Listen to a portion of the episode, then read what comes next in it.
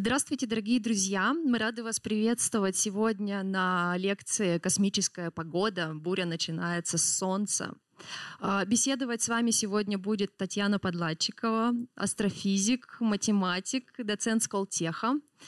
А, я уверена, что во время лекции Татьяны у вас обязательно возникнут к ней вопросы, а, поэтому слева от вас на стойке будет находиться микрофон – вы сможете и подойти задать этот вопрос, или, возможно, у вас есть какой-то вопрос про Солнце, про космос, который мучает вас всю жизнь. А, и вдохновляет, конечно же, мучает и вдохновляет одновременно. А, более того, а, автору лучшего вопроса, по мнению самой Татьяны, мы сегодня презентуем вот такой вот потрясающий сборник интервью о состоянии современной физики, физически это возможно. Я на самом деле до лекции его немножко уже полистала, поэтому тоже сейчас пойду думать самый интересный вопрос. А, мы начинаем. Татьяна, вам слово. Спасибо большое за представление. Спасибо.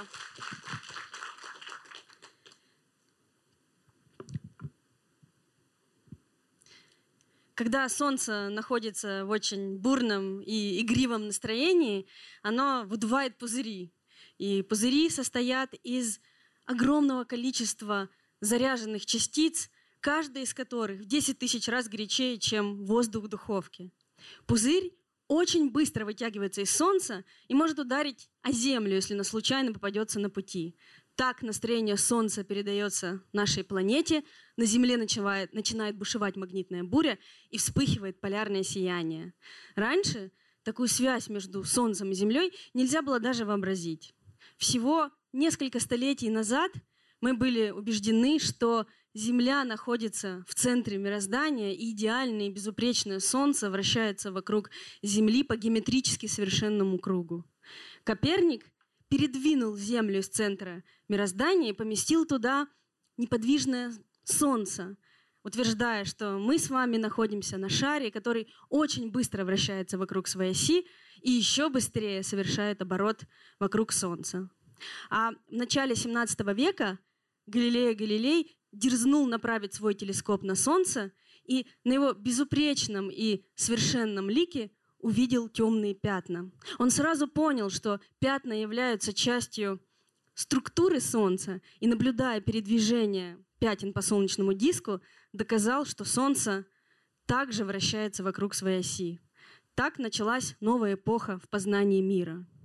Два столетия спустя, в XIX веке, английский астроном Ричард Керрингтон, как обычно, в своей обсерватории, которая была у него в саду, зарисовывал темные пятна. В те времена никто не знал, что же представляют собой эти темные области. Кто-то думал, что, может быть, это вершины гор, которые проскакивают через атмосферу Солнца. Кто-то думал, что это может быть, дырки в солнечной атмосфере, и через эти дырки мы видим истинную поверхность Солнца. И вдруг он заметил, как над огромной группой пятен вдруг вспыхнули две вспышки слепящей белого света. Эм, через 18 часов Землю начало штормить. Магнитометры по всему миру фиксировали мощные возмущения магнитного поля Земли и э, зажглись на всей планете очень яркие полярные сияния. Ночью было так светло, что можно было даже читать газету.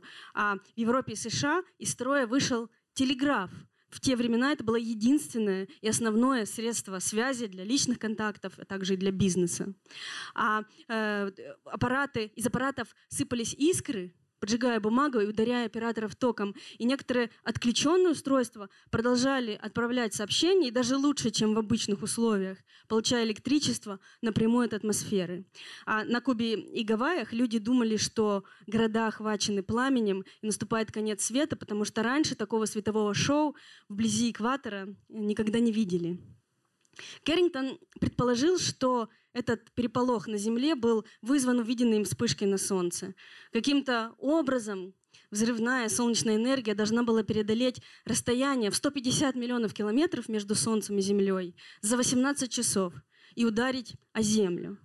Если это так, то выброс должен был лететь со скоростью около 2300 э, километров в секунду. Это просто невероятно. В те времена люди только привыкли к паровозу, развивающему скорость до 80 километров в час. И о природе полярных сияний не имели ни малейшего понятия. Знали только, что это что-то магнитное благодаря ассистенту Андерса Цельсия, в честь которого назван градус Цельсия, Олафа Хиортера. Он заметил, что во время полярных э, сияний стрелка компаса э, скачет как сумасшедшая. И э, в те времена э, думали только, что существует единственное влияние, которое Солнце оказывает на Землю, это гравитация, помимо солнечного света. И идею Керрингтона, конечно же, подвергли жесткой критике. Э, в частности, президент Лондонского астрономического общества лорд Кельвин, в честь которого назван градус Кельвина. И, конечно, чтобы понять, как взрывная энергия генерируется на Солнце, как она передается Земле и доказать, что Керрингтон был прав, понадобилось более ста лет. И сейчас я вам расскажу, как Солнце создает космическую погоду и почему это очень важно для жизни современного человека. Солнце — это звезда нашей с вами жизни. Гравитация Солнца удерживает планеты Солнечной системы на своих орбитах. Солнце настолько массивное, в 300 тысяч раз массивнее Земли. И эм, э, Солнце сейчас находится в среднем возрасте. И в конечном счете сожмется в белый карлик. И Солнце настолько большое, что около тысячи таких планет, как Юпитер, поместится в Солнце. И более миллиона планет, как Земля, тоже поместится в Солнце. Солнце очень-очень широкое, в 100 тысяч раз, более чем в 100 тысяч раз шире Земли. И Солнце — это не, не твердое тело, которое можно потрогать и упереться во что-то твердое. Это газ. При, при этом это раскаленный кипящий газ. И экватор у Солнца вращается быстрее, чем полюса. В среднем один оборот Солнца — это 27 дней, но на полюсах это больше, может быть, 30-36 э, дней. Если мы в ядре Солнца гравитация Солнца пытается сжать солнечную массу. Из-за сжатия газ нагревается, и в нем растет давление, и он противодействует процессу сжатия. Поэтому в ядре Солнца условия по-настоящему адские, и там загораются ядерные реакции. Каждую секунду 700 миллионов тонн водорода превращается в 695 миллионов тонн гелия. И при этом 5 миллионов тонн солнечной материи превращается в энергию в форме гамма-лучей. Гамма-лучи — это электромагнитные волны очень высокой энергии и очень короткой длины волны. И наш человеческий глаз не может их воспринять. Постепенно эта энергия поднимается наружу, переизлучается и поглощается, и длина волны постепенно увеличивается, и в конце концов, через где-то миллион лет, она превращается в видимый свет. И то, что мы видим, то, что наш глаз может увидеть, мы воспринимаем как поверхность Солнца. И называем ее сферой света или фотосферой. Здесь свет и тепло, наконец, вырываются в космос и достигают Земли всего лишь за 8 минут. Получается, что свет, который мы видим ежедневно, и тепло, которое мы ощущаем э, постоянно, это, э, они зародились в недрах Солнца, где-то миллион лет назад, еще раньше, чем появился первый человек Homo sapiens. Поэтому, может быть, не случайно наши глаза восприимчивы именно к волнам видимого света. Если же мы посмотрим на Солнце, на поверхность Солнца с помощью телескопа высокого разрешения, мы увидим, что Солнце постоянно кипит. Представьте себе такой кипящий чайник. Горячий газ поднимается наружу, остывает и падает назад. Здесь на видео светлые области это горячий газ поднимается и по черным стенкам спускается назад. И размер этой э, гранулы может быть больше, чем расстояние между Санкт-Петербургом и Москвой. Но смотреть на Солнце невооруженным глазом, и тем более через телескоп, обжигающе опасно. Поэтому на Солнце не смотрят, и Солнце вместе с солнечными пятнами э, зеркально э, проецируют э, Э, э, на э, определенный диск, и наблюдатель ежедневно, порядка 80 обсерваторий по всему миру, зарисовывает количество пятен, которые он видит, и подсчитывает количество наблюдаемых пятен. И такой ручной способ уходит корнями во времена Галилея, чтобы связывать то, что мы видим сейчас, с тем, что было в далеком прошлом. Это самый длинный научный эксперимент в истории человека, который длится уже 4 столетия. Вот, например, эм, эм, очень крупная группа солнечных пятен в октябре 2003 года и соответствующие рисунки солнечных пятен. И э, линии, которые здесь используются для фокусировки, часто могут быть сделаны из паутины, потому что в XIX веке э, дорогостоящие приборы которые позволяют делать фокус, было достаточно сложно э, использовать. Поэтому придумали такой простой способ, как использовать паутину. Нужно было поймать паука, обеспечить ему хорошие условия, чтобы он плел качественную паутину. И серьезные ученые писали, в каком месяце это лучше делать. И как потом надеть грамотно эту паутину на телескоп. И потом уже один раз надев на телескоп, она уже там навечно стоит, и можно ее использовать. А это очень крупное пятно э, в 1947 году которое в 37 раз больше Земли. Чтобы ну, вы понимали, что пятно на Солнце — это не маленькое пятнышко, а огромная-огромная структура. Но только в XIX веке неожиданно стало понятно, что пятна на Солнце появляются и исчезают по определенному расписанию со средней периодичностью в 11 лет. Для удобства каждый цикл нумеруется, и сегодня мы с вами находимся в фазе роста нового 25-го цикла солнечной активности.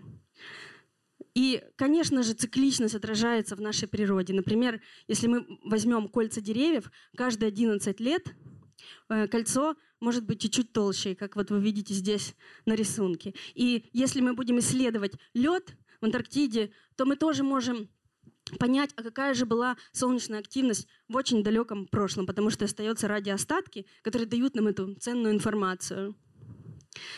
В начале солнечного цикла пятна на Солнце появляются на средних широтах Солнца, где-то плюс-минус 30-35 градусов. С развитием солнечного... И эти пятна, они живут на поверхности недолго, может быть, два дня. Но постепенно появляется на Солнце все больше и больше пятен. Они приближаются к экватору, увеличиваются, и мы можем уже наблюдать их на поверхности Солнца, может быть, несколько месяцев, несколько оборотов Солнца. И такое поведение солнечных пятен и их исчезновение по расписанию говорит нам о том, что наверняка есть какой-то механизм, который движет появлением и исчезновением солнечных пятен. Э, подобно Земле, Солнце — это тоже огромнейший магнит с вертикальными круговыми линиями, связывающими северные и южные магнитные полюса. Но такую ровную картину мы можем видеть только на минимуме солнечного цикла. Дело в том, что плазма на экваторе вращается быстрее, чем на полюсах, и поэтому она как крючок вытягивает магнитные линии вперед и закручивает их, поворачивает их горизонтально. Через несколько десятков оборотов линии наматываются вокруг Солнца, закручиваются, сжимаются все сильнее теснее, э, запутываются словно клубок ниток и, в конце концов, пробиваются наружу, и так формируются солнечные пятна. И чем больше пятен, тем сильнее Солнце штормит. К минимуму солнечного цикла магнитное поле Солнца опять превращается в классический магнит с двумя полюсами, но при этом север с югом меняются местами. Так происходит каждые 11 лет. На самом деле подобные процессы смены магнитных полюсов происходят и у Земли. Но, конечно же, не каждые 11 лет, а может быть один раз в 200 тысяч лет. Даже есть одна гипотеза, что динозавры погибли не из-за столкновения, а именно из-за приплюсовки магнитного поля Земли. Но это всего лишь гипотеза. И даже сейчас уже магнитный полюс, который э, находится в, Кана- в Канаде, Северный магнитный полюс, движется э, со скоростью 50 км в год и в середине 20 века окажется уже у берегов Сибири. То есть Россия станет очень таким центром магнитной активности. И эм, это, конечно, на самом деле очень большая проблема для навигации, в том числе для птиц, это сбивает их с толку. Кроме того, у нас существует уже ряд неких таких магнитных аномалий. Например, очень известная бразильская магнитная аномалия, где очень слабое магнитное поле, то есть вмятина в такой эм, естественной защите Земли. И когда самолеты там предпочитают не летать, аппараты, которые летают на низких орбитах, космические аппараты, выключают чувствительное оборудование во время пролета через бразильскую магнитную аномалию. Таким образом, пятна на Солнце — это визуальные маркеры очень мощного магнитного поля, поднявшегося из недр Солнца. магнитная трубка вместе с солнечным веществом выходит из одного пятна, формируется огромная арка над поверхностью Солнца и заходит в другое. И в этих арках накапливается огромная энергия, которая может внезапно высвободиться, например, в виде вспышки.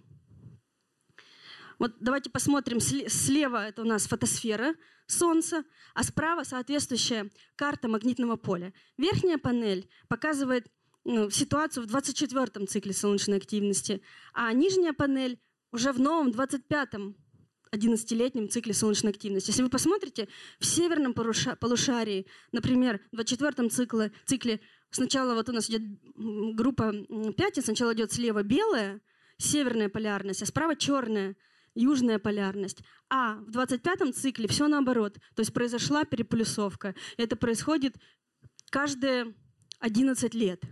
А это э, пример очень крупного солнечного пятна в 2014 году и соответствующая карта магнитного поля. Вы видите, как оно динамичное, постоянно изменяющееся. А справа это уже э, э, атмосфера Солнца в ультрафиолете, и мы видим огромные-огромные арки, которые корнями уходят э, в солнечные пятна. В солнечном пятне, поскольку трубка магнитного поля проходит через поверхность Солнца, немножко сдерживается перенос энергии тепла. И вот почему возникает ощущение, что пятно темное. Но это, но на самом деле пятно э, тоже светится. Это всего лишь по сравнению с более яркой и более горячей фотосферой Солнца. Если мы возьмем отдельное пятно и поместим его где-нибудь в ночном небе, оно будет таким же ярким, как и эм, Луна ночью. В ядре Солнца очень горячо, 15 миллионов градусов. И постепенно к поверхности Солнца температура падает где-то до 5000, 5500 градусов, что логично, да? То есть чем дальше от источника тепла, тем холоднее. Но если мы посмотрим на Солнца во время полного солнечного затмения, то сначала мы увидим, как зажигается такой кра- красный слой, красноватый слой вокруг э, фотосферы Солнца. Это хромосфера Солнца. Эм, и также, если мы посмотрим во время полного солнечного затмения на Солнце, мы увидим, как вокруг э, солнечного диска образовываются лучи очень яркого сияния в форме короны, которые простираются на миллионы километров в космос. Это верхняя атмосфера Э, солнце, солнечная корона. Отсюда и название, потому что выглядит как солнечная корона. И вообще наблюдение полного солнечного затмения — это очень эм, удивительное, удивительное явление нашей природы. И на людей производило всегда колоссальное влияние. Например, в средние века люди думали, что есть какая-то рыба, которая плывет, и она хочет съесть солнце. И они, конечно, не хотели, чтобы рыба ела солнце, поэтому они выходили с, э, с музыкальными инструментами, с любыми устройствами, которые могут издавать звук, чтобы эту рыбу испугать. И самое главное, теория работала, и поэтому не требовала пересмотра долгое время. И вот каким-то образом, совершенно непостижимым образом, температура в солнечной короне растет до миллиона градусов и и выше. Ну, как так? Чем дальше от костра, тем горячее. Для физики Солнца 21 века это очень жгучий вопрос. И поскольку в солнечной короне очень-очень горячо, гравитация Солнца уже не, не удерживает быстро движущиеся частицы. И из Солнца постоянно истекает солнечный ветер, поток электронов, протонов и ядер гелия. Он обдувает Землю и все планеты э, Солнечной системы. Каждую секунду из-за солнечного ветра Солнце теряет более миллиона тонн своей массы. То есть, если подсчитать, за месяц вся бы атмосфера Солнца из-за солнечного ветра улетела бы в космос. Но этого не происходит, потому что постоянно из, из недр Солнца происходит пополнение. Да? И вот это пример. Слева мы видим очень гру- э, мощную группу пятен, недавно, в марте 22 года. А э, справа уже э, солнечную корону эм, в экстремальном ультрафиолете. Дело в том, что вот Керрингтон наблюдал вспышку на поверхности Солнца в видимом свете, но вспышка генерирует мощное излучение также за пределами человеческого зрения. Вспышка накапливает, энергия вот в арках э, накапливается неделями, месяцами, высвобождается всего за э, несколько минут. И как раз э, из-за того, что земная атмосфера поглощает рентген и ультрафиолет, очень такую богатую, разнообразную деятельность солнечной короны можно наблюдать только с помощью спутников за пределами атмосферы Земли. Да, вот, э, а это недавние события 17 апреля 2022 года на разных слоях Солнца. Вот представьте себе апельсин. Вы чистите апельсин, видите один слой. Чистите дальше, видите что-то совершенно другое. И здесь разные слои Солнца э, с разной температурой. Вот мы видим очень мощную группу пятен на лимбе Солнца, соответствующее магнитное поле. 4500 э, кельвинов — это слой, который показывает в дальнем ультрафиолете э, и пятна, и вспышку. 304 ангстром, это 34 нанометра длина волны фильтр, э, показывает хромосферу. Здесь температура растет до 50 тысяч э, градусов э, кельвинов. И также мы можем здесь пронаблюдать выброс плазмы из солнечной э, короны. А дальше у нас э, 171 ангстром, 17,1 нанометр. Температура здесь это переход, переходной слой между хромосферой и солнечной короной. И здесь мы можем пронаблюдать очень красивые арки, которые э, укореняются в солнечные пятна. И уже в верхней солнечной короне мы можем пронаблюдать очень хорошо вспышку, например, э, на слое с температурой 1 миллион кельвинов или на слое с температурой 10 миллион кельвинов. Такая вот разнообразная, богатая деятельность Солнца. А это очень мощная вспышка 6 э, сентября 2017 э, года. И опять же здесь вы видите разные слои Солнца. Фотосфера, магнитная карта, хромосфера и солнечная корона. Очень часто э, во время вспышки, после вспышки, образовываются такие постспышечные арки. Особенно хорошо это видно на слое с температурой в 10 миллионов кельвинов. И еще лучше это видно на примере других событий. Видите, как образовываются такие мощные арки после вспышки. Дело в том, что вещество конденсируется из солнечной короны в верхушках, вершинах этих арок и стекается по ножкам вниз в хромосферу Солнца. Таким образом, во время вспышки действительно генерируется колоссальное количество энергии. Давайте посмотрим. В среднем за месяц, в среднем, один человек тратит 100 киловатт энергии да, за месяц в среднем. А это сколько киловатт уходит э, э за один год. А это сколько может энергии произвести солнечная вспышка – всего лишь за несколько минут. Это э, в 100 тысяч раз больше. И, конечно же, свет от вспышки долетает до Земли всего за 8 минут. И если бы у Земли не было бы атмосферы, жесткое рентгеновское излучение нас бы сгубило. И сила вспышки измеряется по Поэтому по рентгеновскому излучению, по потоку рентгеновского излучения спутниками ГОЭС на геостационарной орбите Земли. Вот пример вспышки 30 марта 2022 э, года. И, конечно же, эта защита нашей атмосферы дается весьма непросто. Она поглощает излучение от вспышки, но нагревается и разбухает. И в итоге спутники, а сейчас вокруг Земли летает более 4000 спутников, Эм, тормозятся, сходят с орбиты и могут неконтролируемо упасть на Землю. При этом, если они сталкиваются с частицами космического мусора, летящими на высокой скорости, эффект будет таким же, как э, при столкновении с бомбой. И остатки ракет, э, э, полезные нагрузки, спутников падают, неконтролируемо падают на Землю. В среднем каждый день в нашу атмосферу возвращаются, изгорают в нашей атмосфере два маленьких объекта меньше одного метра.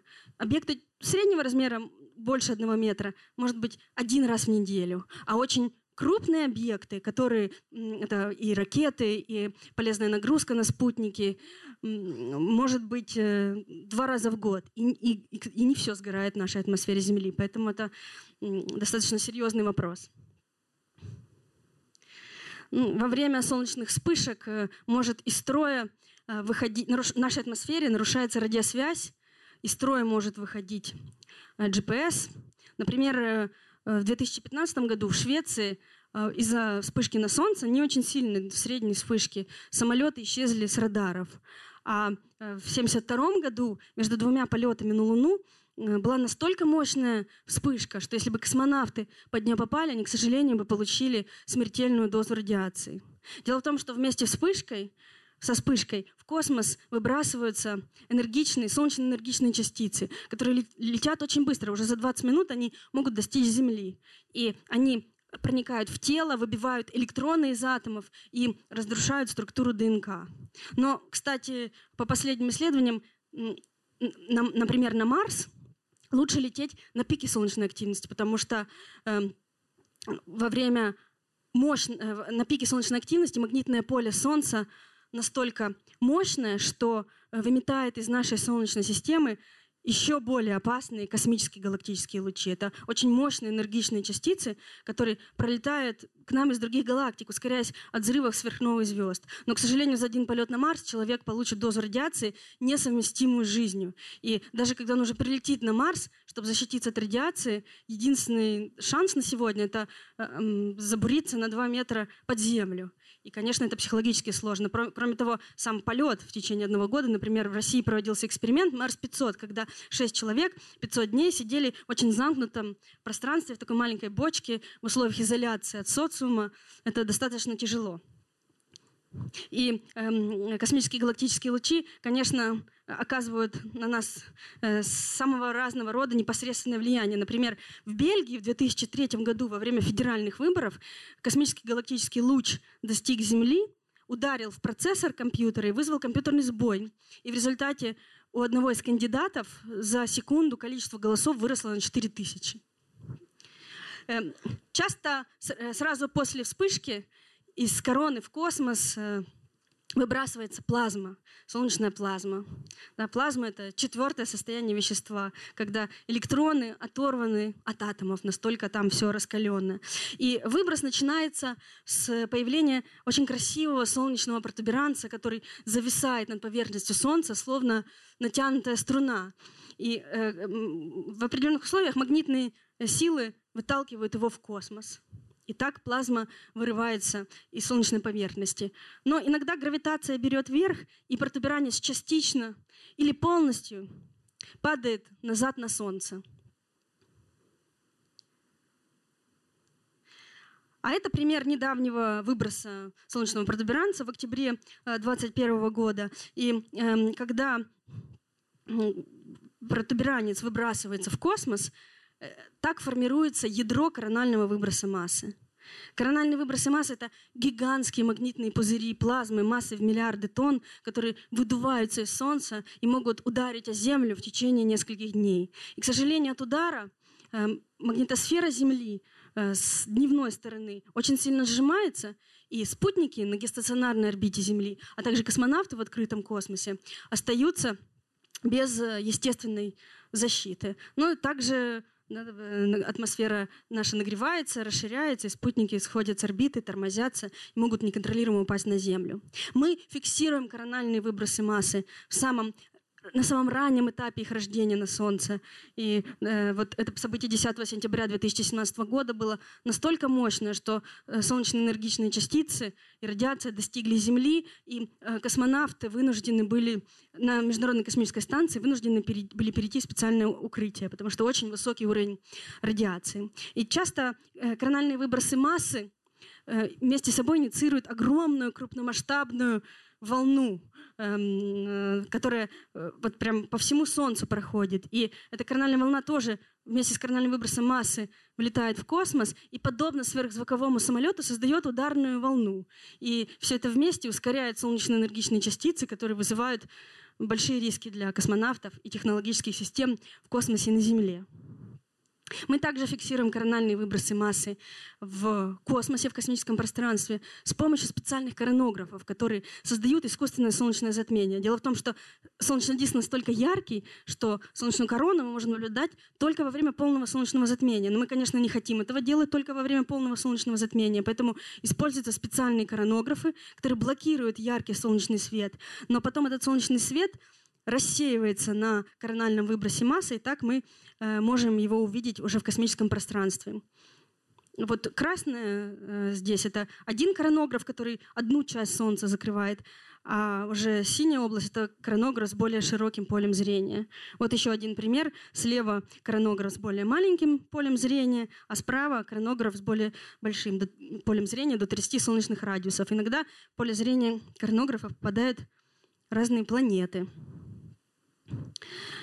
А это корональные выбросы массы во время событий в октябре и в ноябре 2003 года. Это были очень мощные корональные выбросы массы, которые привели к большим проблемам, э, к сбоям в коммуникациях. Даже телефоны не работали в некоторых странах. Эм, э, когда э, группа поднималась на Эверест, с ней был потерян контакт из-за того, что отсутствовала полностью радиосвязь. И служба реагирования на море тоже ничего не работало. То есть это были очень мощные события в 2003 году. Дело в том, что энергичные частицы, они фактически съедают и разрушают электронные органы спутников. И поэтому, когда Солнце штормит, спутники переводят в резервный режим, выключают чувствительное оборудование, э, отменяют любые спутниковые маневры. И если, допустим, из строя выйдет GPS, у мировой финансовой системы будут большие проблемы, потому что каждый раз, когда вы, например, оплачиваете картой ужин в ресторане, чашечку кофе или даже снимаете кэш из автомата, система должна знать точное время транзакции. А чтобы узнать точное время транзакции, э, используются атомные часы, которые установлены на спутниках. И если, например, вы хотите перелететь из Нью-Йорка в Дубай, быстрее всего лететь через полюс. Но во время магнитных бурь трансполярный перелет запрещен, потому что Э, там нет радиосвязи, и в целом доза радиации, которую получает экипаж самолета, э, становится существенной. Если сегодня повторится событие Керрингтона, на Земле начнется настоящий Армагеддон. Это будет очень мощная буря, которая обойдется в триллионы долларов. Мы останемся без электричества, отопления, интернета, транспорта, банков, больницы, даже без воды, потому что, чтобы подавать воду в дом, тоже нужно электричество.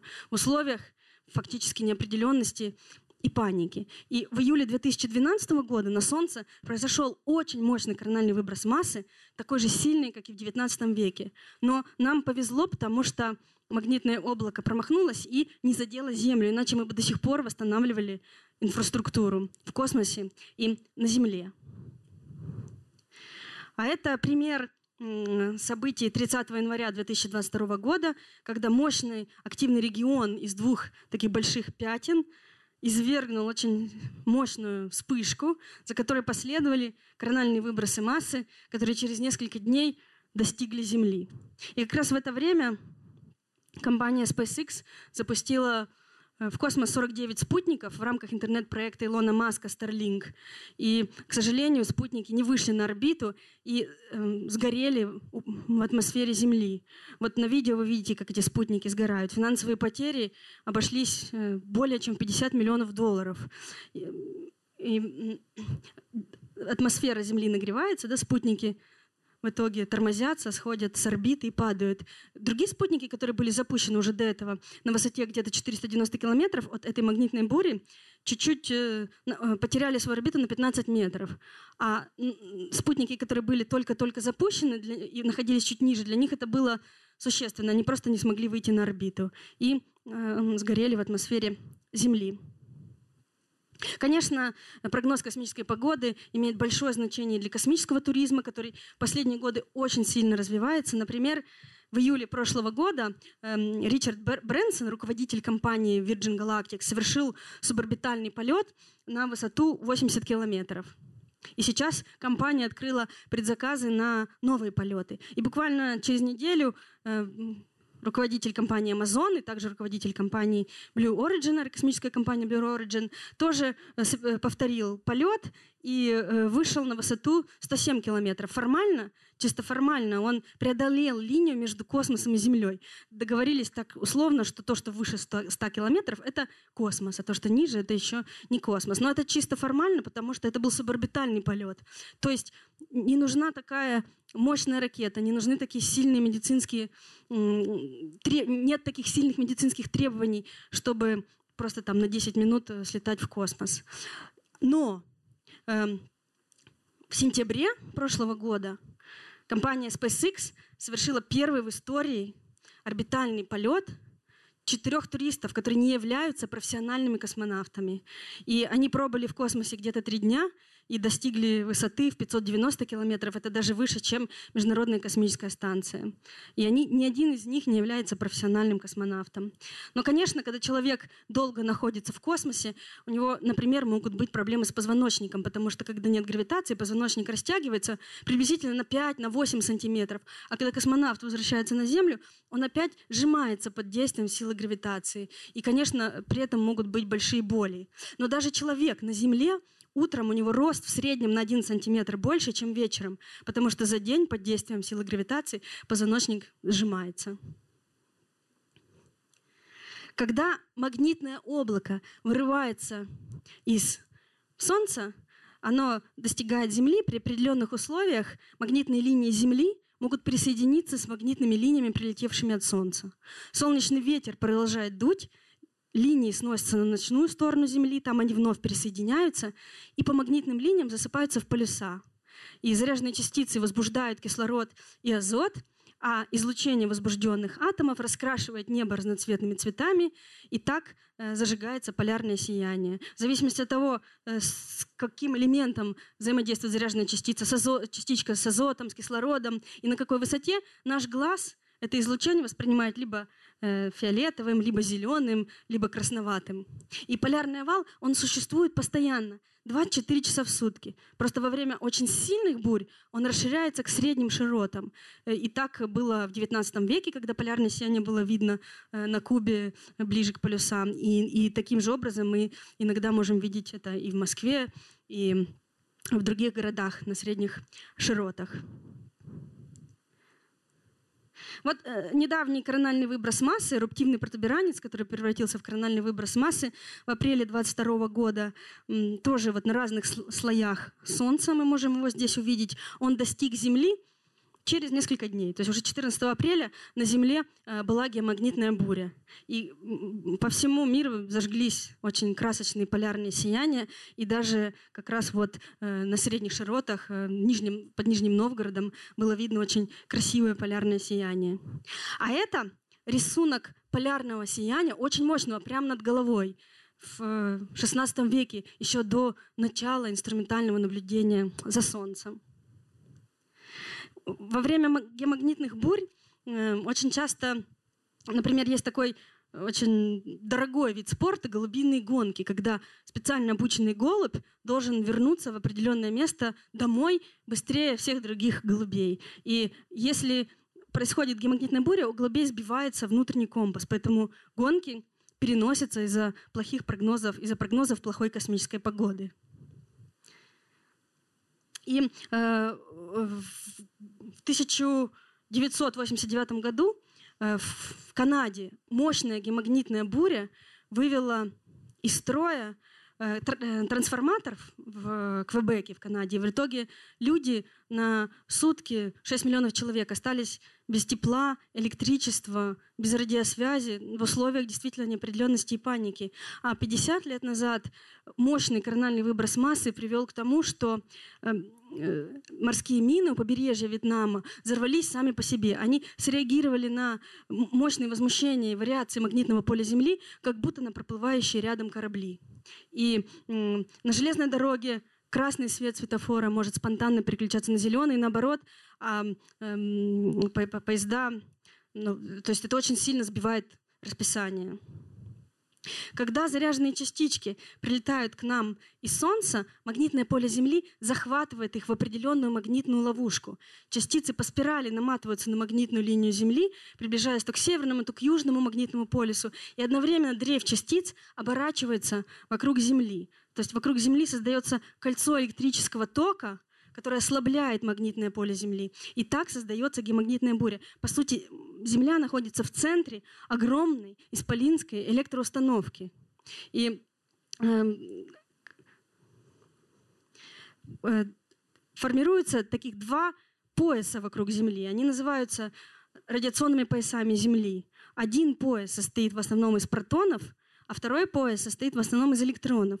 И э, во время ядерных испытаний в Советском Союзе и в США эм, сформировался третий искусственный радиационный пояс Земли. И это было большой проблемой для спутников, которые только начали летать в те времена.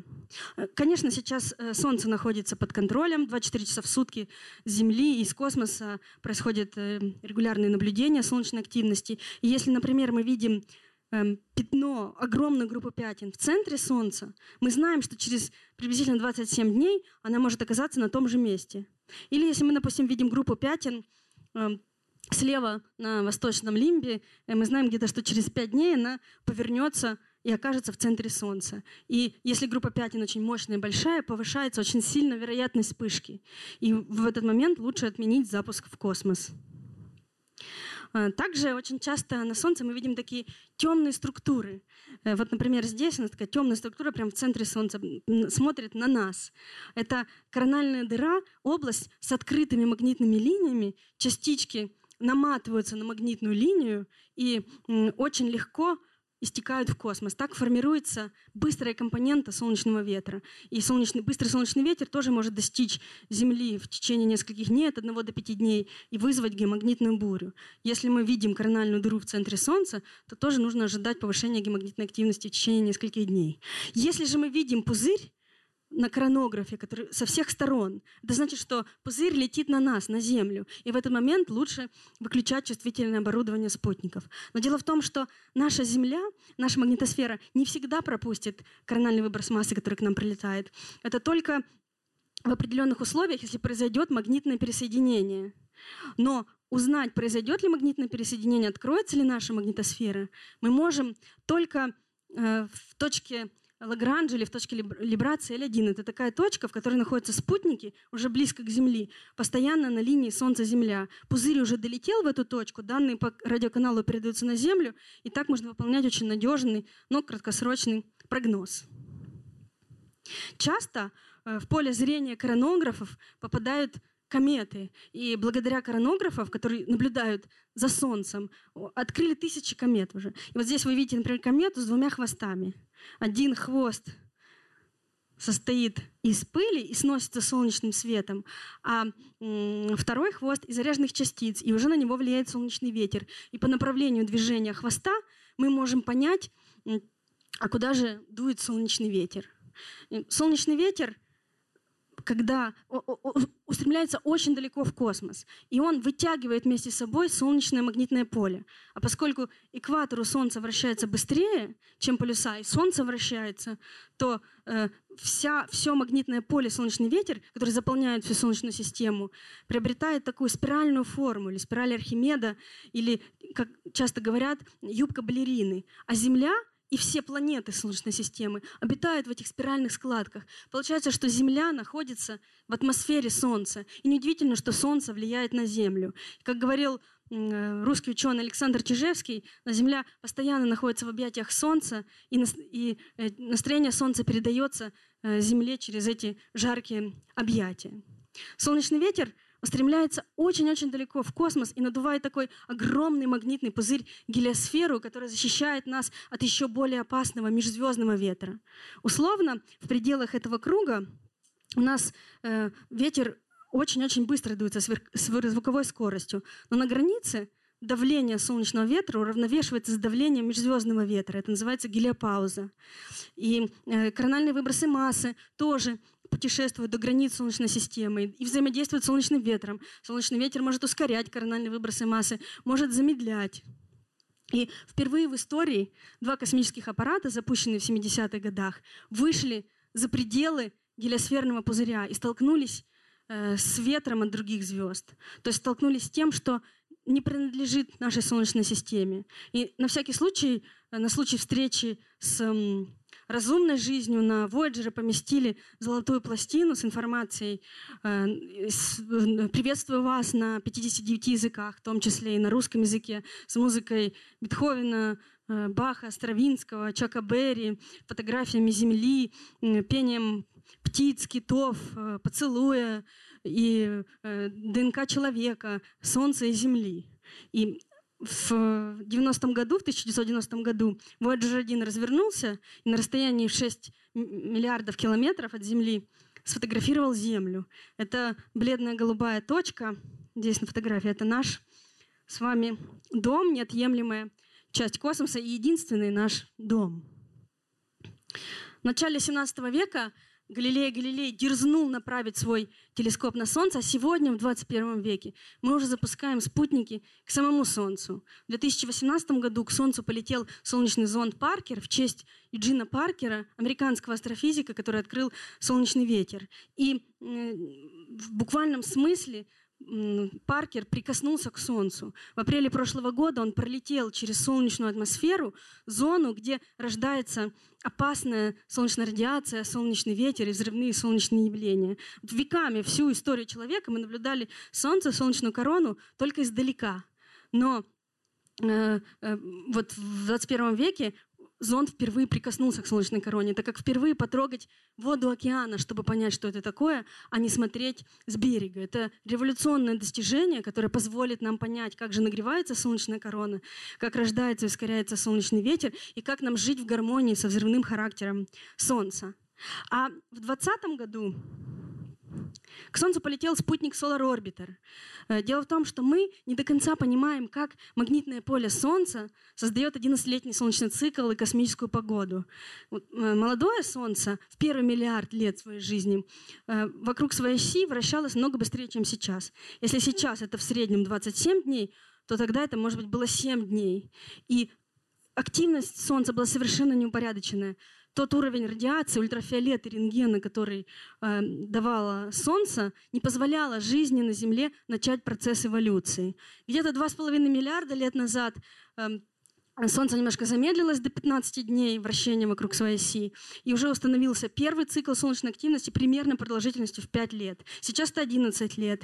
Но не, поскольку все планеты Солнечной системы летают вокруг Солнца в определенной плоскости, то есть наше путешествие вокруг Солнца по сути плоское, то ни один космический аппарат, ни одна наземная обсерватория никогда не видела, что же происходит на полюсах Солнца. И э, благодаря гравитационным маневрам Solar Orbiter сможет выйти из плоскости эклиптики, подняться где-то на 20 градусов выше и впервые заглянуть на полюса. И э, это позволит нам более объемно ответить на вопрос о э, природе солнечного цикла и, соответственно, понять о том, как же работает наша звезда. А это перевозка ракеты, эм, э, с, вот в носу ракеты сидит как раз спутник Solar Orbiter, Э, на место старта. Это процесс очень-очень медленный. Там такая дорога, в Америке эм, грунтовая, которая позволяет выдержать тяжелые очень грузы. Поэтому перевозка очень медленно. 800 метров в час. Это очень медленно. Целый день корот, короткое расстояние проходит ракета. И э, это настолько медленно, что даже самые медленные черепахи ползают гораздо быстрее. И они очень любят эту дорогу и выходят посмотреть на эти транспортеры. Видимо, им тоже очень интересно понаблюдать за запуском. Есть специальный человек, который выходит и перед транспортером э, забирает черепах, чтобы не повредить их. Э, сегодня мы вступаем в эпоху освоения нового космического пространства. Мы отправляем наши корабли, вот как раньше отправляли корабли в плавание, эм, открывать новые миры. Сегодня мы тоже отправляем космические корабли открывать все новые миры, все дальше и дальше, к астероидам, лунным базам, к Солнцу, в глубокий космос. И, конечно, это освоение должно быть э, безопасным. Но, кроме того, у человека есть любопытство, это расширение и наполнение, оно встроено в нас. И сегодня здесь на Земле мы используем ну, фактически вчерашние разработки э, космических мечтателей. Например, у вас есть в кармане мобильный телефон, и вы можете его достать и сфотографировать, а, потому что у вас есть CCD-камера. А когда возник вопрос, как же нам фотографировать в космосе э, за, предел, за пределами атмосферы Земли, вот изобрели в этот момент CCD-камеру. Также передача информации на расстоянии. Например, портативный компьютер тоже пришел из запросов космических исследований, когда нужно было делать э, полеты на Луну. Но, много, много, новые типы тканей, э, аэродинамические кроссовки. Даже сейчас э, это тоже началось в прошлом столетии. Вот идея отправки космических кораблей э, в в космос перешла в медицину, что можно отправить микрокорабль в теле человека с адресной доставкой лекарств. То есть фактически огромное количество вещей, о которых мы не думаем, пришли к нам из космоса. И сегодня уже э, открыто, открыты э, огромное количество других звезд, похожих на, на, на Солнце, но при этом они э, вспышки на этих солнцах, на этих других солнцах тысячи раз сильнее, чем самые сильные вспышки на солнце. Очень удивительно и интересно понять, как, какие у них там могут быть пятна и какую космическую погоду они могут создавать. А также открыты э, тысячи экзопланет, планет, которые э, летают вокруг Солнца. И мы, космические путешественники, совершая все новый и новый виток вокруг Солнца, э, тоже состоим из звездного вещества. Атомы в нашем теле, азот, кислород, железо э, зародились в недрах звезд, которые взорвались миллиарды лет назад. А раз мы сотканы из звезд, то и жить нужно как звезда, расширяться, идти дальше своего зрения. И какие бы ни бушевали бури, я желаю вам хорошей космической погоды и неисчерпаемого, как у звезд, источника вдохновения. Спасибо. так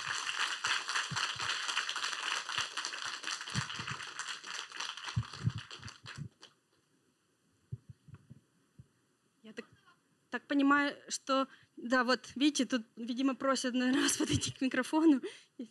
Туда включили свет. Да, можно. Да, не работает, да?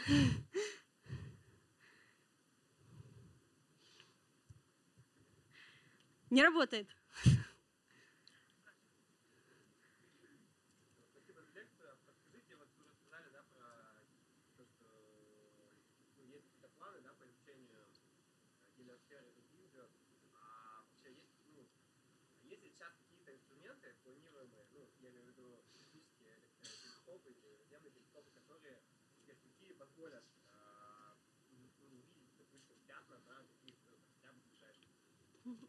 Да. Вопрос был, э, я да, повторю в микрофон, э, есть ли какая-то возможность э, разглядеть пятна на других звездах? Тут такой ответ. Они очень далеко, даже вот Альфа Центавра, ближайшие к нам 4 да, световых года, это очень далеко. Но сейчас, когда в 2009 году запустили миссию Кеплер, огромное количество вспышек мы можем регистрировать. А регистрируя вспышки, мы понимаем, какая есть связь между солнечными вспышками, э, корональными выбросами массы. То есть увидеть мы не можем, но косвенно мы можем изучать и связанные другие явления. Но вспышки прям регистрируются очень четко. Но когда-то корональные выбросы массы на Земле впервые только после 70-х годов зафиксировали. Может быть, кто знает, технологии будут развиваться. Но сейчас есть такой интересный проект. Вот когда изобрели графен, одноатомный, есть такая идея создать очень тонкий парус, эм, который на солнечном свете э, улетит э, к Альфа-Центавре на маленьком очень спутнике. И, может быть, тогда получится что-то разглядеть. Но на данный момент не прямыми косвенными методами можно. Но напрямую нет, технологии пока не готовы. У вас был вопрос. Я не знаю, как. Давайте я микрофон. Ну, да. Давайте, да.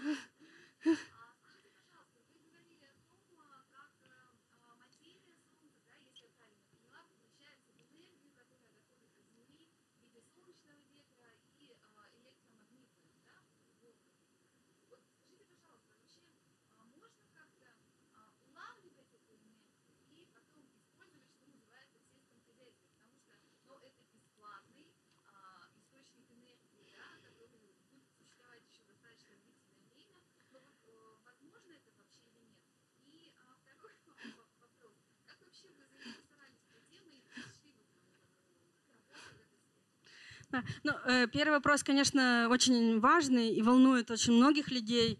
Э, конечно, э, есть эм, такой проект ИТЕР, по созданию термоядерного реактора, по сути, повторить в земных условиях то, что делает Солнце, превращать водород в гелий, из этого получать колоссальную энергию. И уже он еще со времен Горбачева начался этот проект, уже 40 лет идет, и, возможно, когда-нибудь э, люди к чему-то подойдут, но это очень сложно, потому что в земных условиях повторить то, что делает Солнце, нужна колоссальная энергия. А если как-то получать, ну, то есть, конечно, это было бы идеально, если бы люди научились делать. Например, э, еще на Луне есть очень много гелия, на Земле нет гелия, потому что магнитное поле его отталкивает, а на Луне его завались. Э, но чтобы добывать именно гелий, там есть гелий 4, гелий 3, это тоже достаточно сложно. Но, может быть, в будущем люди научатся, это было бы хорошо, потому что это бы решило бы проблему энергетическую, и у всего человечества была бы дешевая и бесплатная энергия. Но это очень сложно технологически. По поводу второго вопроса, очень сложно ответить этот вопрос, потому что не всегда знаешь, что тобой движет. Ну, в первую очередь, наверное, любопытство, а там затягивает. Да, пожалуйста. Не знаю, починили или нет. Починили? Э, здравствуйте сначала. А, вопрос по поводу... Все же знают историю спутника, ну, самого первого спутника, который вышел на орбиту Земли. Ну, это спутник один. А, как он, как говорилось по истории, что его, можно сказать, утопили в атмосфере. Как это возможно? То есть, э, кроме выплесков Солнца? А, дело в том, что когда какой-то объект возвращается в атмосферу, он возвращается на огромной-огромной скорости. А от этого он, по сути, загорается и сгорает. Но, к сожалению, не все спутники сгорают. Какие-то остатки падают на Землю.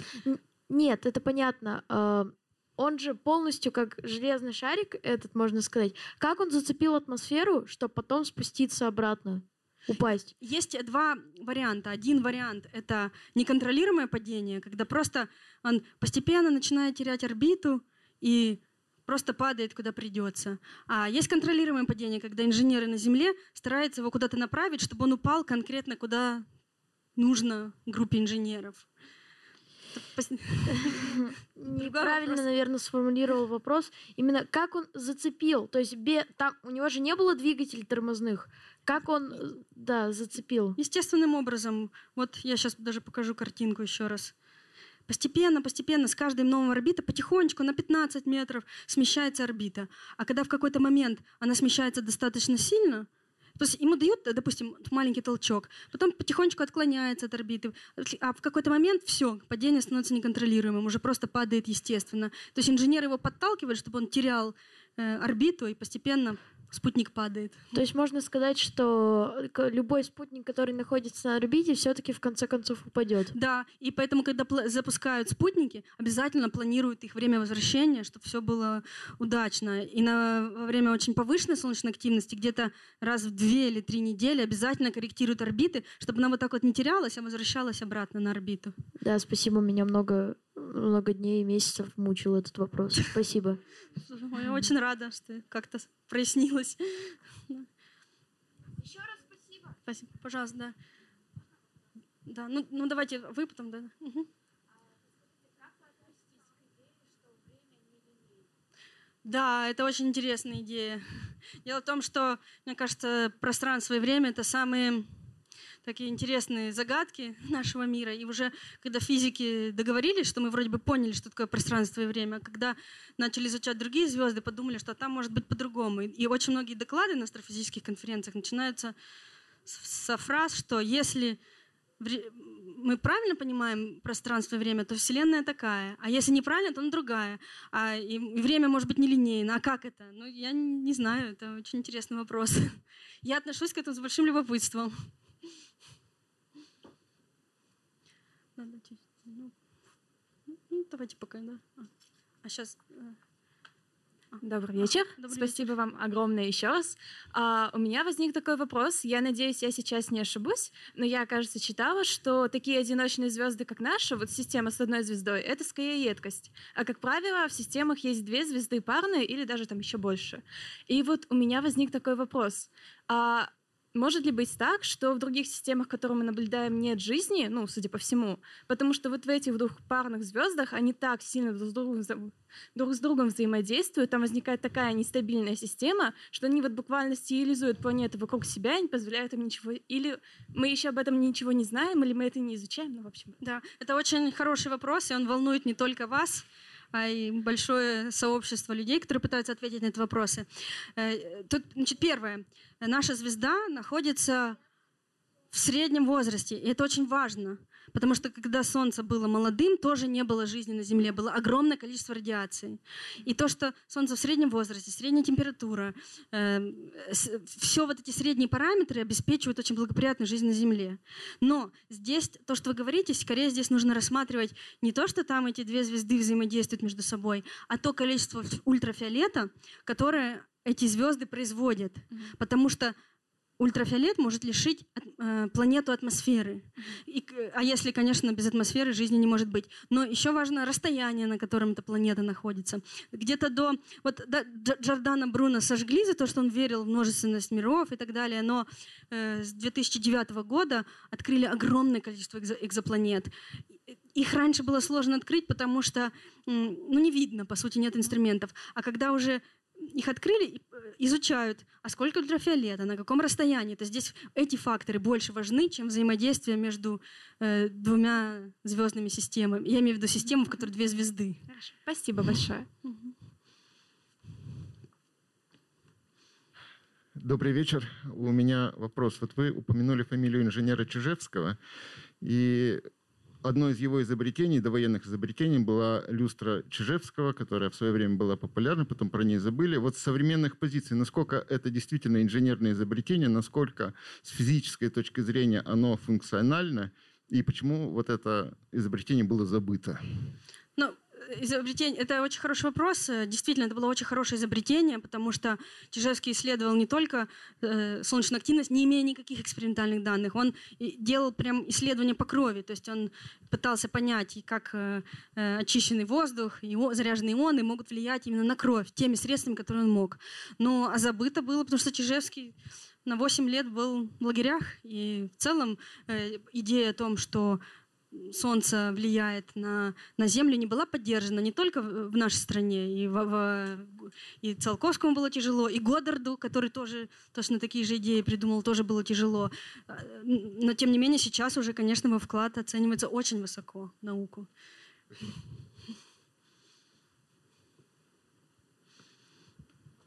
Спасибо вам большое за лекцию. А, вопрос про гипотетическое событие Керрингтона. А, как, насколько заранее мы сможем его обнаружить и что мы успеем сделать?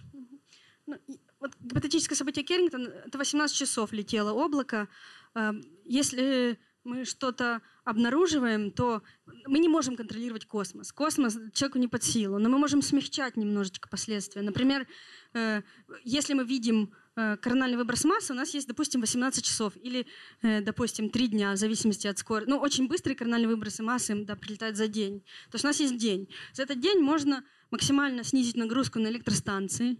Но это очень сложно, потому что, например, если вы снизите нагрузку, допустим, в Австрии, э, в Чехии, там подскочит все, потому что все взаимосвязано. Это достаточно сложный вопрос. Э, человечество к этому не готово. И нужно менять инфраструктуру станции, это очень дорого. И люди этого, ну, это очень сложный вопрос. Нужно точнее прогнозировать. Можно отменить любые перелеты, запастись какими-то дополнительными электрическими генераторами. Хорошо, более конкретный вопрос. Как мы можем защитить э, магнитные накопителей информации, потому что у нас сейчас таких подавляющее большинство ленты и ну, в принципе, э, магнитные... мы находимся на Земле под защитой магнитного поля Земли. Самая большая проблема это если пропадет электричество. А без электричества это уже каскадный эффект по всем остальным э, параметрам. Но не знаю как. Спасибо. Нет, нет, нет ответа на этот вопрос.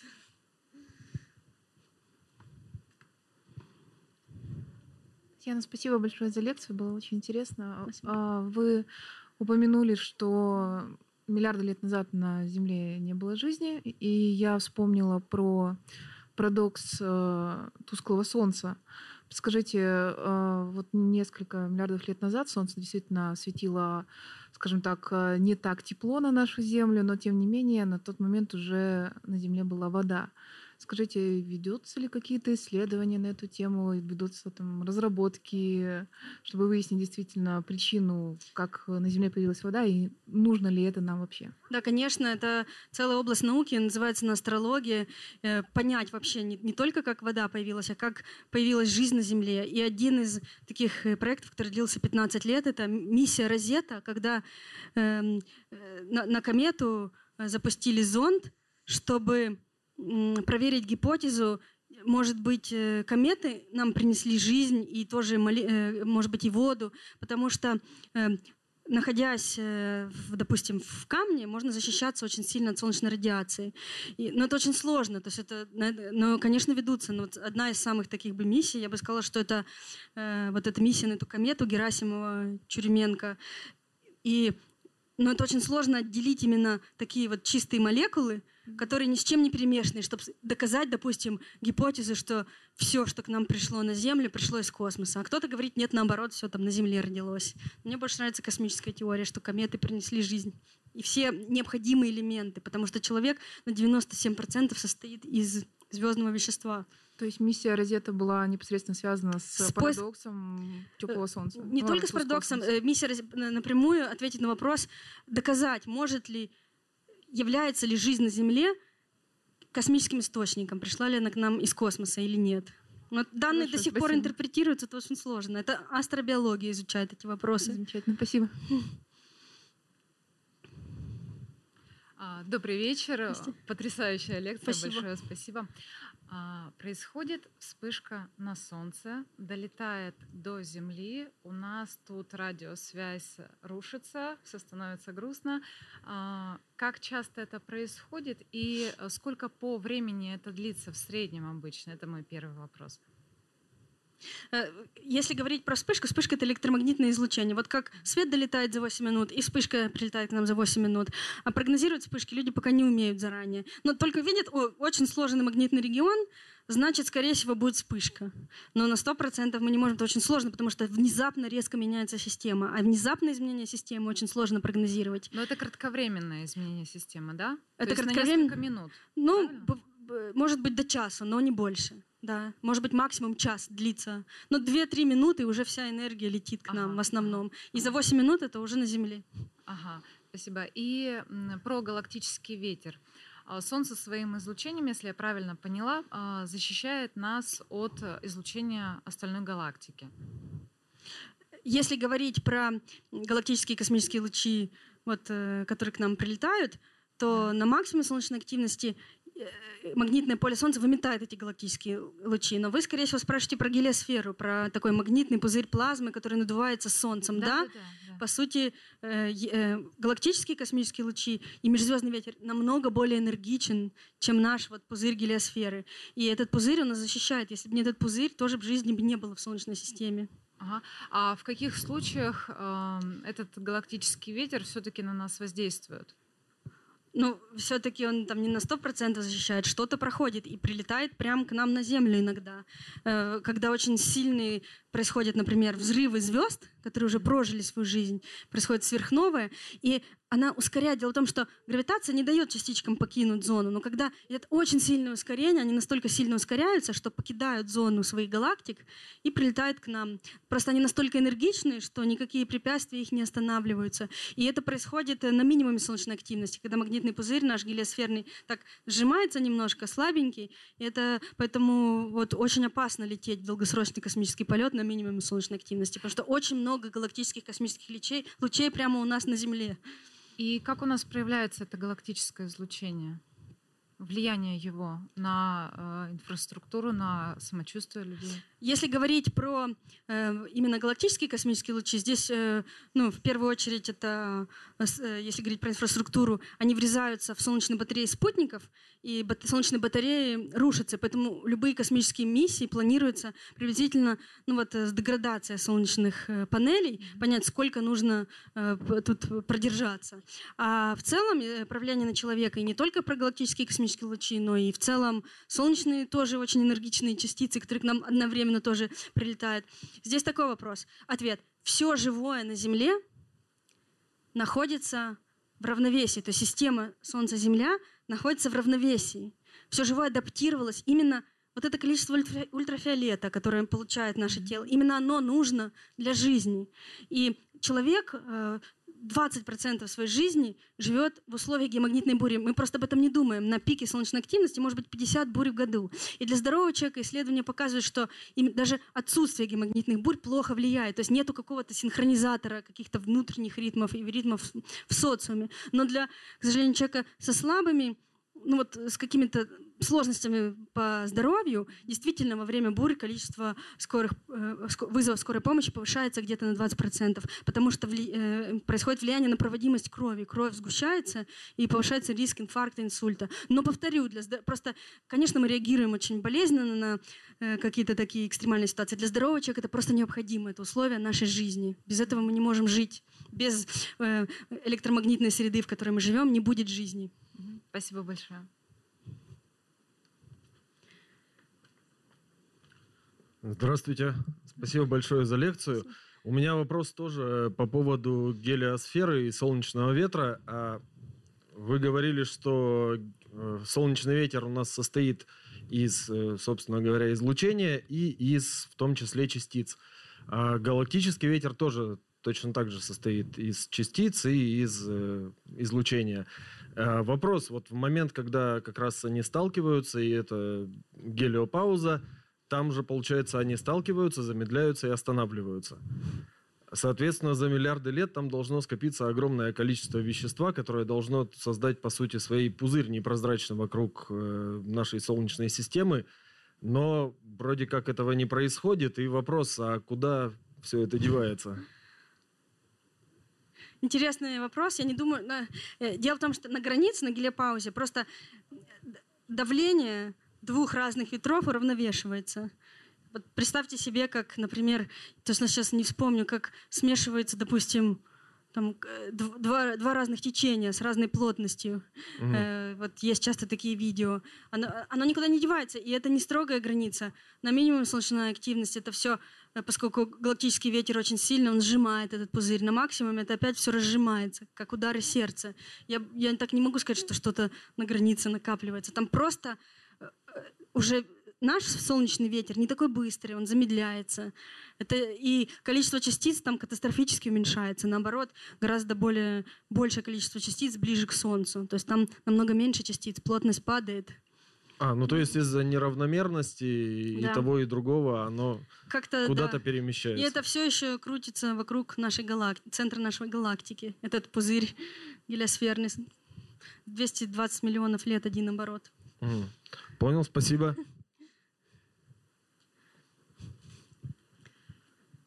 Здравствуйте. Здравствуйте. Спасибо еще раз большое Спасибо. за лекцию. А, когда мы говорили про зонд Паркер, отправленный к Солнцу, у меня два вопроса с ним связанных. А, первое. Атмосфера Солнца, кроме того, что она очень горячая, она еще очень э, радиоактивная, э, помехостойкая. То есть каким образом Понятно, как его закрыли от температуры. Каким образом добились того, что сигнал от него а, доходил до Земли или до спутников? Да, это не только вопрос эм, для Паркера, это вообще вопрос для всех спутников. Когда Хаббл запустили в космос, тоже э, разработали технологии передачи данных на расстоянии. Конечно, в любой момент может что-то произойти, и спутник выйдет из строя. Запросто. Например, э, вот Voyager до сих пор передают нам данные, 17 часов летит канал, но скоро они так далеко отлетят, что все, уже Солнце не будет до них э, доставать, солнечные батареи сядут, и все. Но технологии передачи данных, они, конечно, давно разработан, не только тут дело даже не в радиации, но у него есть срок жизни, 8 лет и все. Но мы надеемся, что поработает дольше. Это да, я имею в виду, что э, ну, Никаких тот, проблем. Же, тот, тот же Хаббл и Voyager, они да. в более-менее спокойной обстановке находятся, угу. а, а Паркер, он все-таки работает в условиях очень сильных помех э, около Солнца, то есть электромагнитное поле там гораздо более напряженное. Но он не все время находится у Солнца, он подлетает к Солнцу, потом отлетает обратно к Земле. А, так есть... устроены гравитационные маневры. И орбитер а, и он тоже. отправляет данные, когда... Да, их, э, и инженеры, они контролируют приборы и включают их только в определенное время, потом выключают, чтобы снизить нагрузку. То есть там идет постоянный контроль.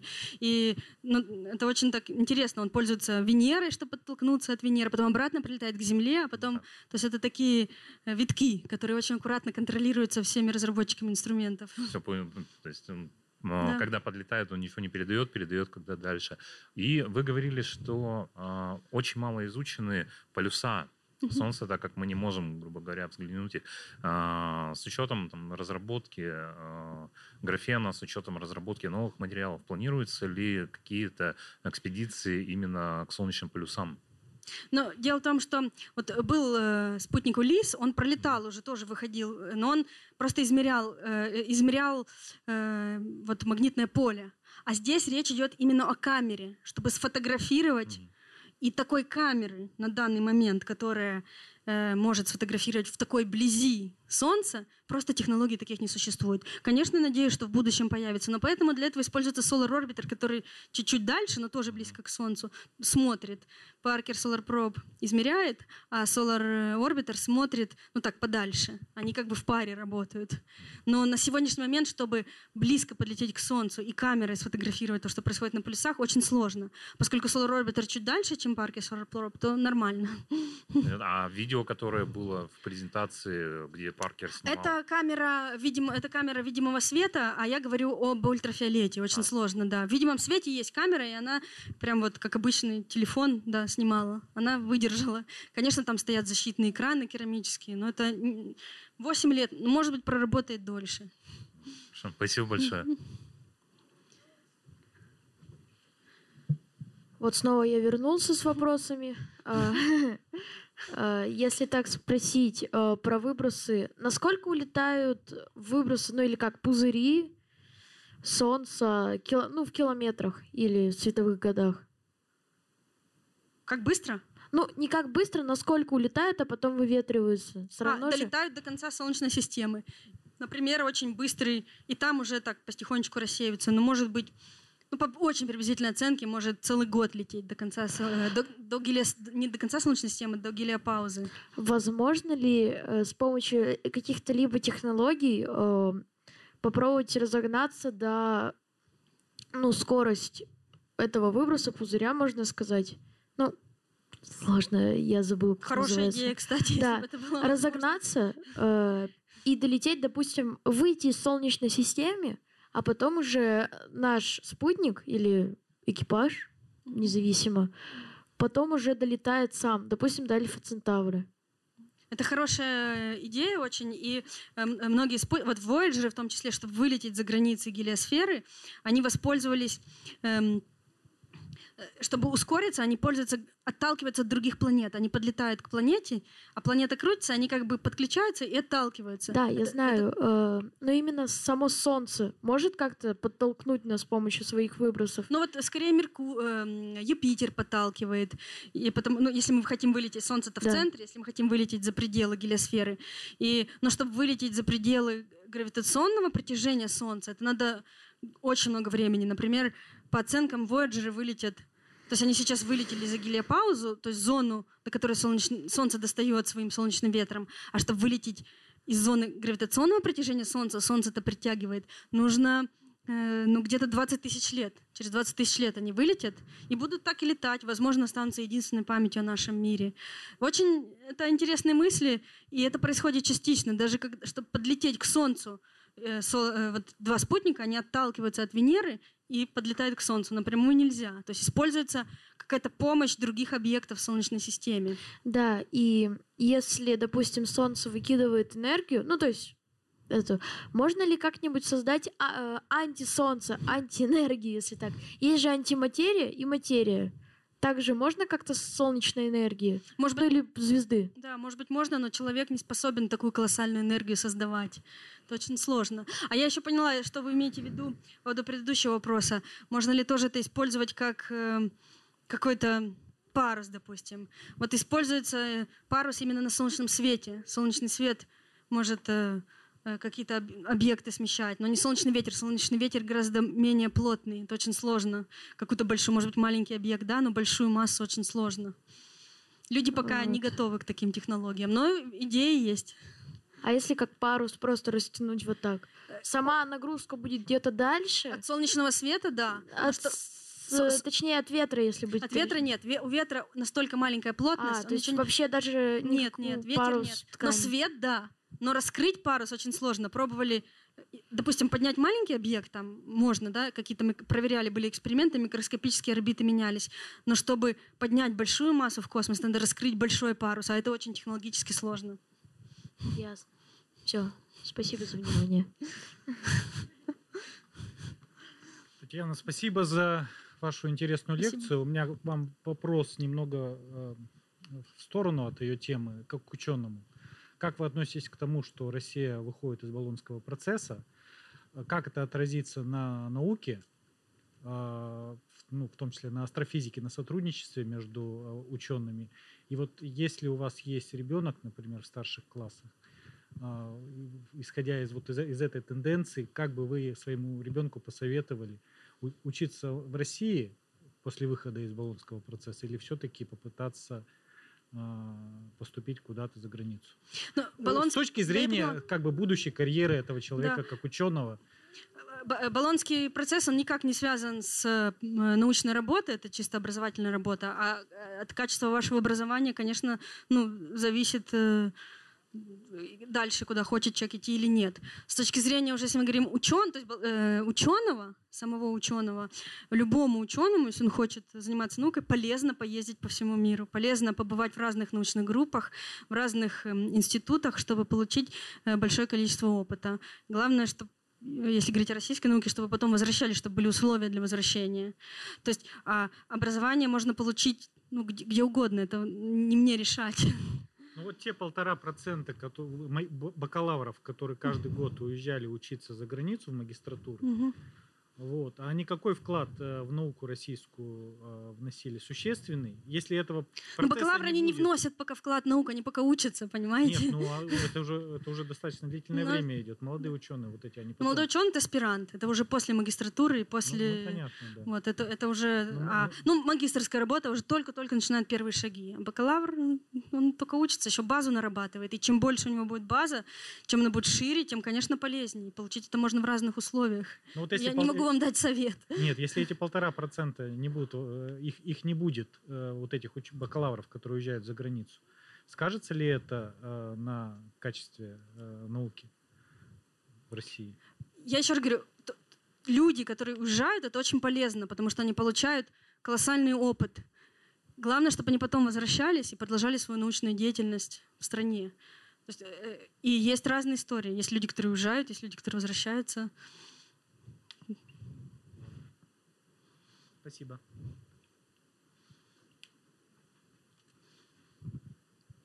Все, тогда. А,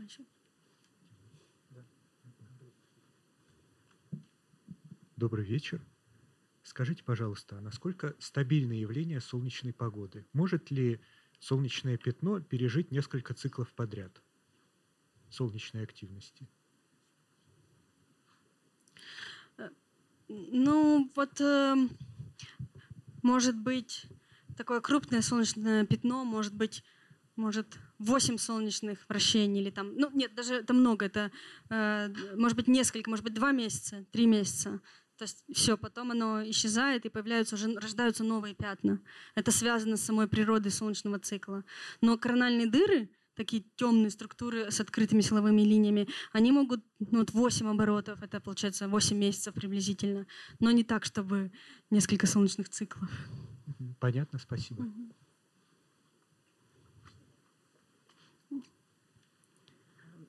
Спасибо большое за увлекательную, я сказала, такую визуализированную лекцию. Я хотела задать два вопроса. Один профессиональный, да, но связанный с вот вашей научной деятельностью. Как вы оцениваете вероятность э, все-таки того, что Солнце остынет или Солнце взорвется. ну вот на данный момент. Тут Понятно, есть точная это? оценка, через 5 миллиардов лет Солнце прогорит, и все. У угу. человечества ну, нет шансов. Либо выходить в космос и развиваться, осваивать космическое угу. пространство, либо все, это, это невероятность, это сто процентов. Да, вот в этой связи у меня такой вопрос более, наверное, философский, да, и личный. Верите ли вы, точнее, допускаете ли вы существование иных форм жизни, а, в том числе для человечества, отличных от ну, материальной, да, опредмеченной жизни, да, э, в виде, ну, например, трансформирующейся энергии, которая способна влиять да, на какие-то другие процессы. Ну, тут можно ответить э, по-разному. Если отвечать как ученый, есть четкое определение, что такое жизнь. Угу. Если фантазировать, конечно, что все может быть, не знаю. Нет, ну вы допускаете или не допускаете? Ну, ну как? А что, я, ну вот та энергия, о которой я вам рассказала, угу. можно назвать это жизнью? Я думаю, да, можно назвать это жизнью Солнца. Ну да, потому э, что, например, все планеты, они влияют однозначно на всех людей, да, и да. под это даже подводятся такие полунаучные теории, да, как астрология, э, астрология, например, например. Но, тем не менее, а, это ну, допустимое, да, как сказать. Э, ну, ну смотря как это определять. Если, mm-hmm. смотрите, если пользоваться строгим языком науки, то, конечно, нет. Мы определяем это как какая-то энергия. А если говорить как ученые, мы просто обязаны то, что мы наблюдаем, доказывать, и чтобы с этим согласились какие-то люди, а какие-то нет. А если просто фантазировать, ну, то это больше как такая фантазия. Почему бы нет? Хорошо, спасибо.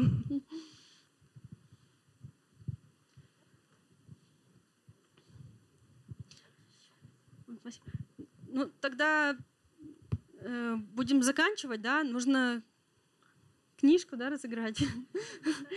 Какой вам больше всего понравился вопрос? Да, давайте. А где мальчик? Да, давай, давай.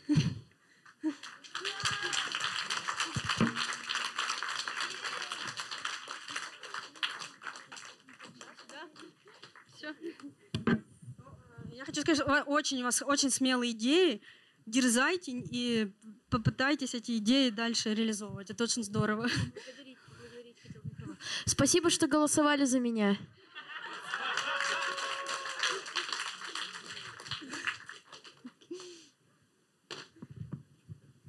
Все, спасибо вам большое за ваш интерес. До новых встреч.